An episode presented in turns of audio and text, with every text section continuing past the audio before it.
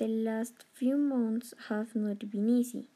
Due to the new coronavirus, thousands of families around the world have to have confined us to their homes and remain in quarantine, breaking with our rhythm of life and keeping us away from our family and friends.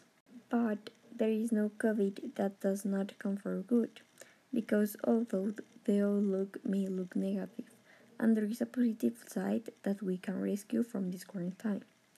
The time we have with our family and the valuable lessons that this situation leaves us.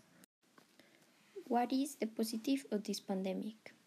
If there is something positive that this quarantine has brought to the world, it is that many families are giving something that the current pace of life has happening less and less. Quality time with ours by staying at home we are ignoring ourselves and sharing time together, and above all, valuing those we love the most. What has been the most difficult situation in this pandemic?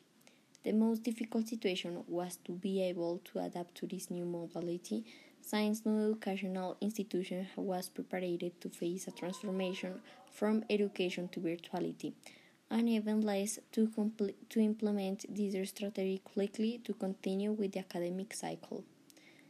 The quarantine has also forced us to remember something that we often forget.